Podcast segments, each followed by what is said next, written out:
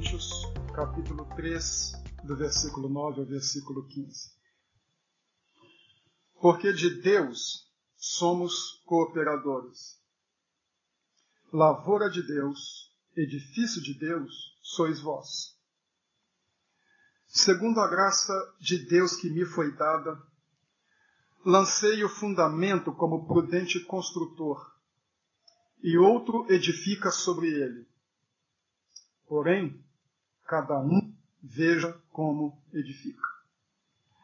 Porque ninguém pode lançar outro fundamento além do que foi posto, o qual é Jesus Cristo.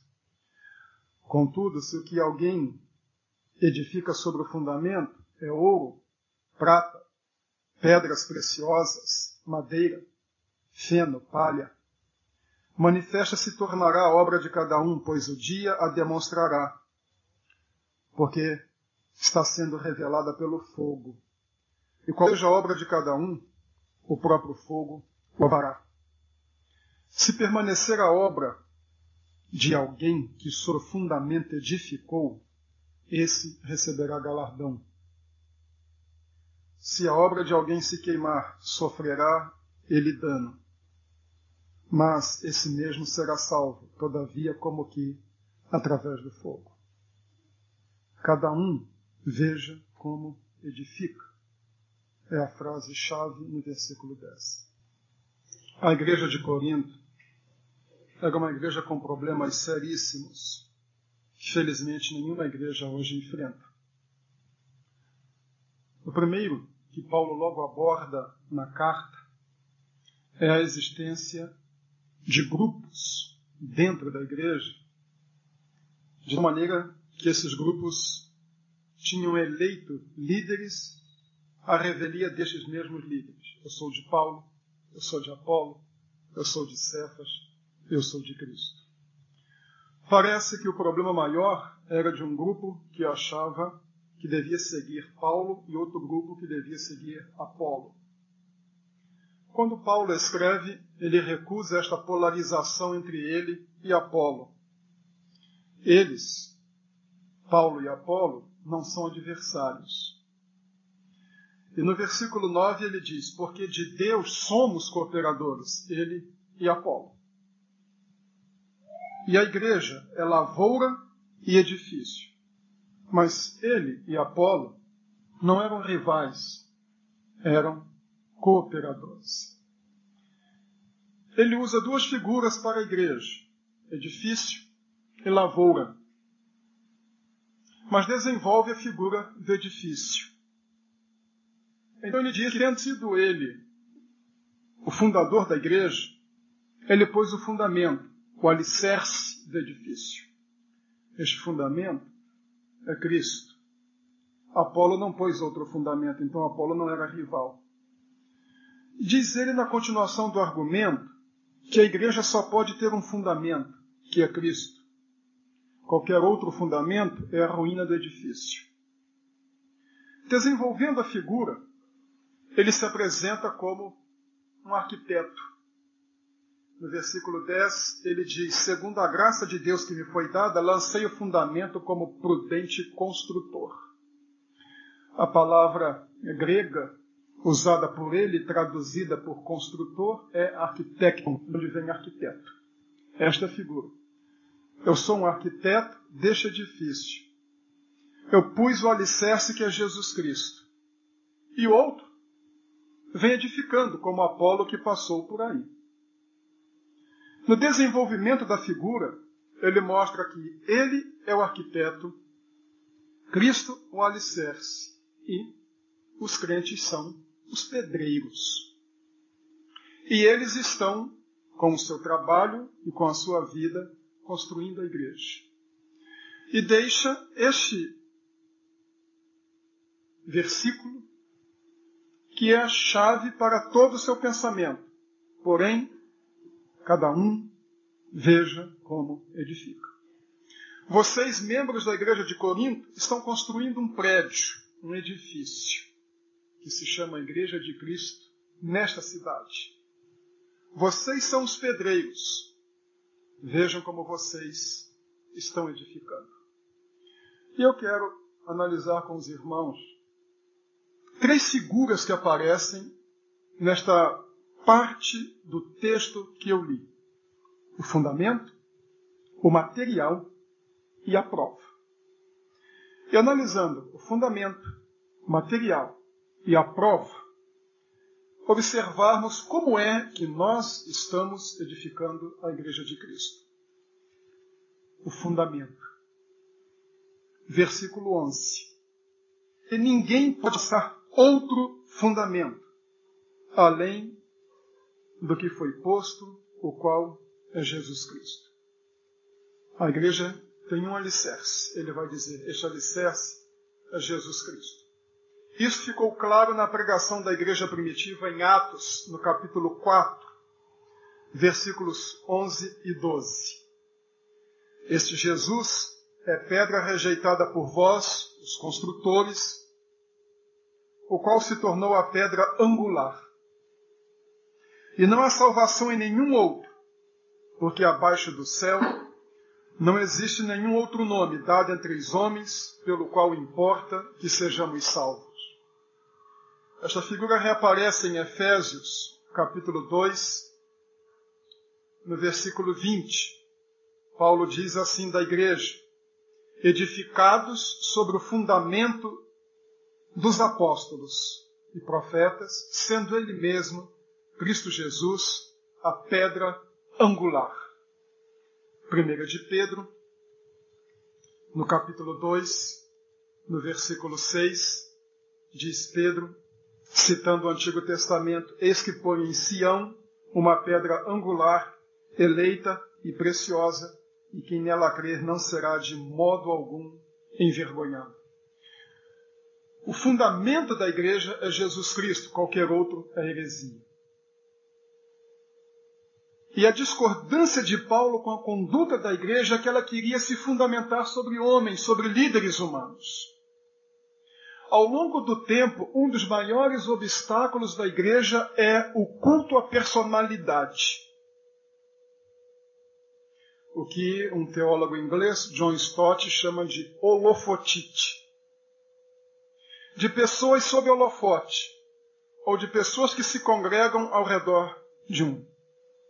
Aqui, sem desancar com qualquer outro grupo, eu me sinto muito à vontade como um batista porque nós não surgimos ao redor de uma pessoa.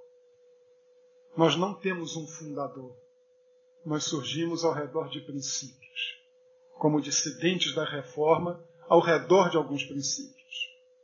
Mas é muito trágico quando uma igreja passa a orbitar ao redor de uma pessoa. Ou quando alguém dentro da igreja deseja que tudo acabe centralizando-se em si, como se fosse esta pessoa o fundamento da igreja. No versículo 4, Paulo diz assim: Quando alguém diz, Eu sou de Paulo, e outro, eu de Apolo, não é evidente que andais segundo os homens? Quem são os homens? E ele responde no versículo 5: Quem é Apolo? E quem é Paulo? Servos por meio de quem crestes. Ou seja, qualquer líder nunca deve presumir que ele é o fundamento da igreja. Ele é apenas um servo.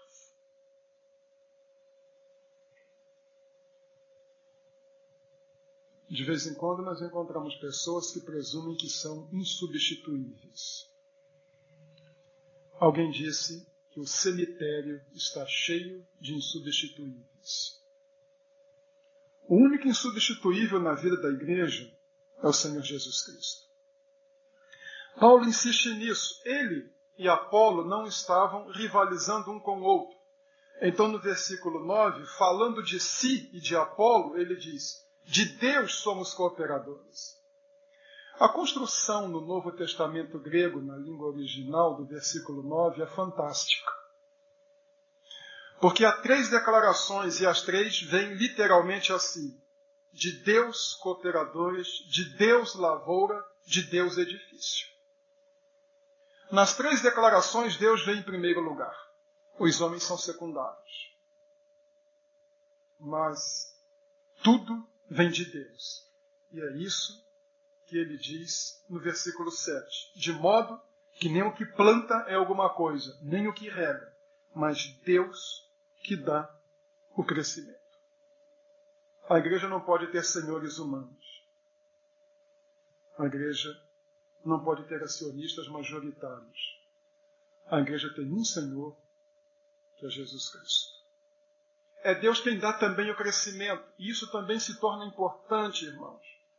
Porque a busca de crescimento a qualquer preço tem sido um câncer na vida da igreja, que transige com suas doutrinas, com sua herança histórica e teológica e muitas vezes com a verdade.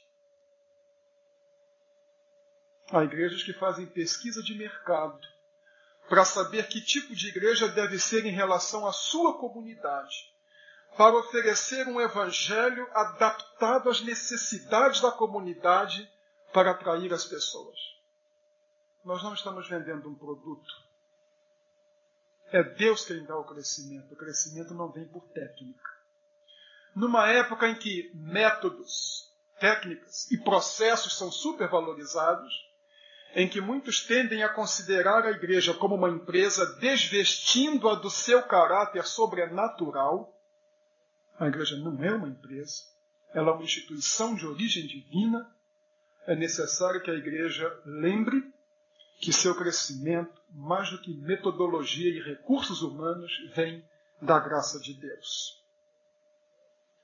Paulo é muito enfático, de modo que nem o que planta é alguma coisa, nem o que rega, mas Deus que dá o crescimento. A igreja é um edifício. Cristo é o alicerce. O apóstolo é o arquiteto. Nós somos os pedreiros. Por isso, veja cada um como edifica. Vimos o material, perdão. Vimos o fundamento. E vamos ver no versículo 12 o material. Qual é o material que nós, pedreiros, estamos colocando sobre este alicerce? Versículo 12. Contudo, se o que alguém edifica sobre o fundamento é ouro, prata, pedras preciosas, madeira, feno e palha.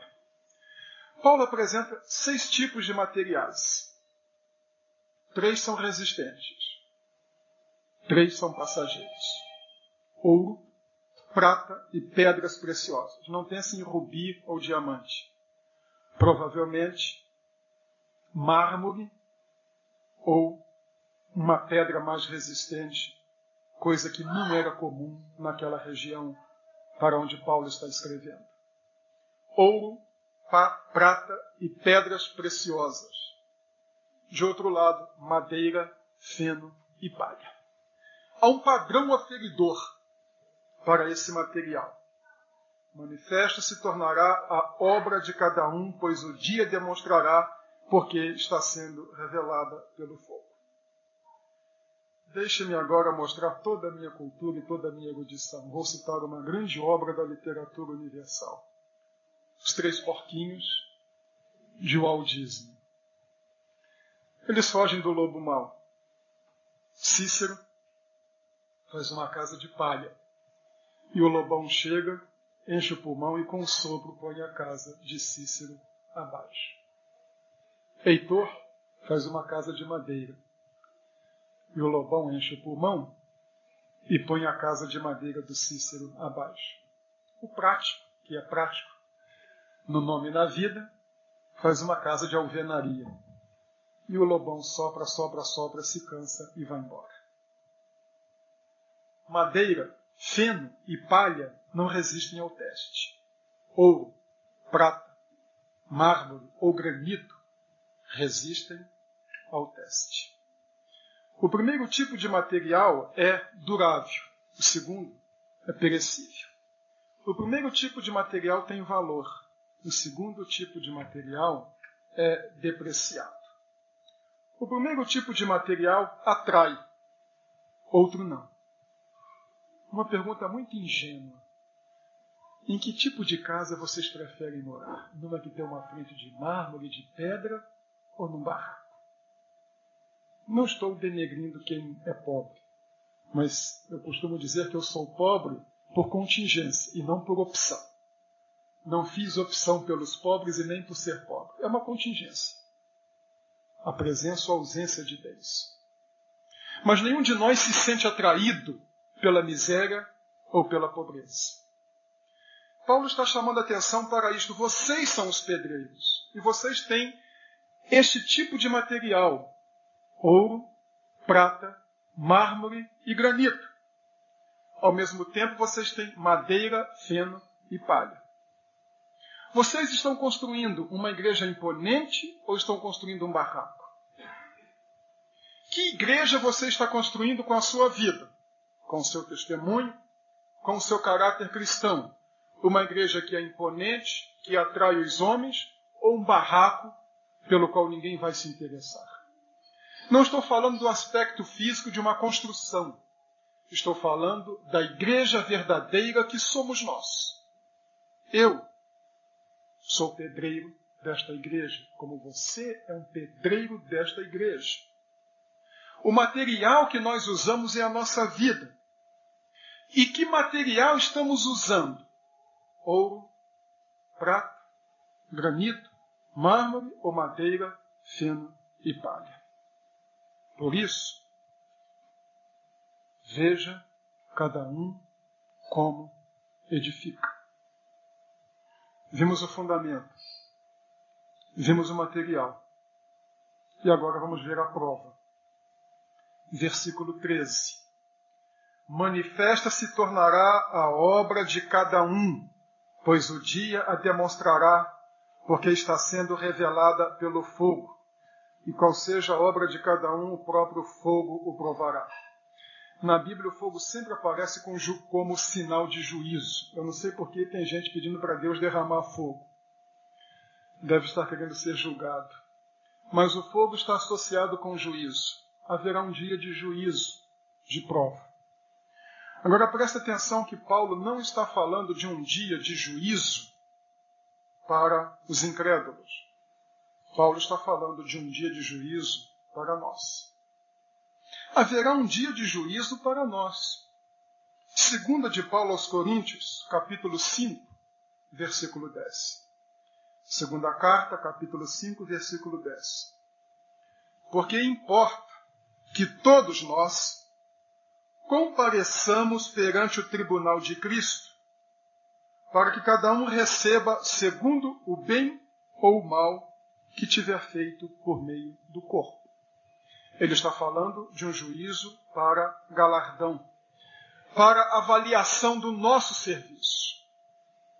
Então, no dia do juízo, o serviço de cada um de nós será avaliado e será visto o tipo de material que nós, como pedreiros, usamos. Alguns estão edificando como Sérgio Naia, com material de segunda qualidade, esfarela e desaba. Mas alguns estão construindo muito bem. Aqueles que estão usando ouro, prata, granito, mármore, creio que se aplicará esta palavra de Lucas, capítulo 19, versículo 17. Lucas 19, 17. Respondeu-lhe o Senhor: Muito bem, servo bom, porque fosse fiel no pouco terás autoridade sobre dez cidades. Um elogio e uma recompensa. Muito bem, servo bom, porque fizeste bem, terás uma recompensa.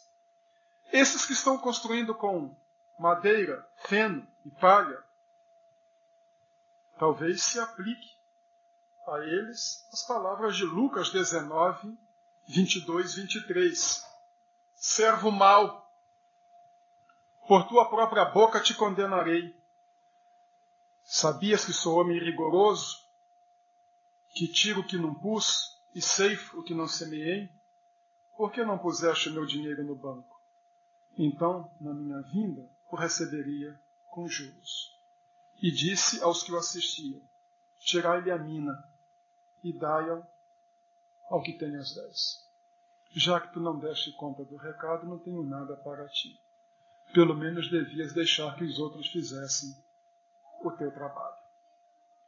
Agora prestemos atenção, porque o fogo não vai provar a nossa cultura acadêmica.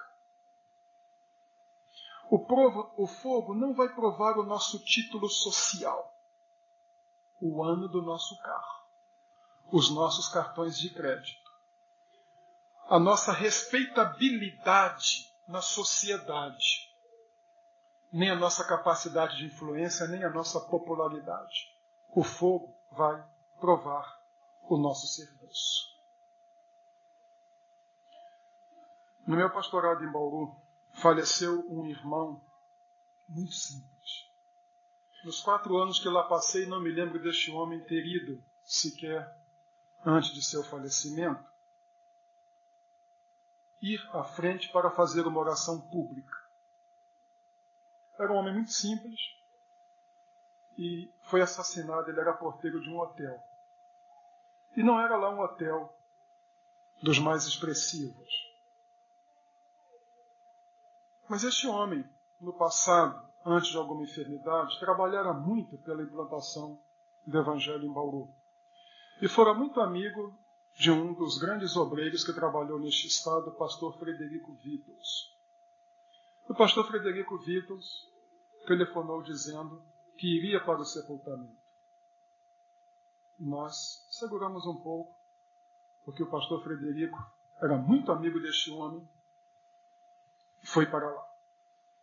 E lá o pastor Vitor disse que ele andava com aquele homem por tudo quanto era buraco que havia naquela região. Os dois saíam juntos, sábado e domingo, vielas, bairros que estavam surgindo, fazendas, distribuindo folhetos e pregando. E ninguém sabia disso, que aquele irmão agora estava numa fase secundária na vida da igreja. E o pastor Frederico Vitor, no sepultamento daquele homem, pregou em Apocalipse 14, 13. Bem-aventurados os mortos que desde agora morrem no Senhor. Sim, diz o Espírito, para que descansem de seus trabalhos e suas obras os acompanhem. Ele usou esta figura, e eu conto esta história porque é a figura do pastor Vitor, nos seguintes termos: há pessoas que, quando morrem, elas vão com as mãos abanando diante de Deus. Elas não fizeram nada. Algumas levam um pacotinho. Todas as suas obras cabem naquele pequeno pacote. Outras levam uma pastinha dessa 007. Alguns precisam de uma mala. Outros, disse ele, precisam de uma Kombi. Alguns outros precisam de um container. Mas alguns precisam de um trem cargueiro. E aquele irmão, João Ribeiro, precisava de um trem cargueiro para as obras que tinha para apresentar ao Senhor. Quando chegar aquele dia, nós vamos chegar lá como? Mão abanando, pacotinho, maletinha de mão, mala, Kombi, besta, container ou um trem. Por isso, veja cada um como edifica. Nós estamos construindo um edifício. Este edifício se chama a Igreja de Cristo aqui na Terra. Cada dia nós colocamos um tijolo a mais Podemos estar colocando tijolo de ouro, de prata, de granito, de mármore. Podemos estar colocando neste edifício madeira, feno e palha. Cada um de nós um dia terá o seu serviço avaliado por Deus. E cada um de nós ouvirá uma destas duas palavras: servo bom e fiel. Entra no gozo do teu Senhor. Ou servo mau e negligente. O elogio é para quem está construindo com ouro, prata, granito e mármore. E a censura para quem está construindo com madeira, feno e palha. Você está construindo com o quê? Com ouro, prata, granito e mármore ou madeira, feno e palha? E você ouvirá o quê? Por isso, o conselho de Paulo, porém, veja cada um como edifica.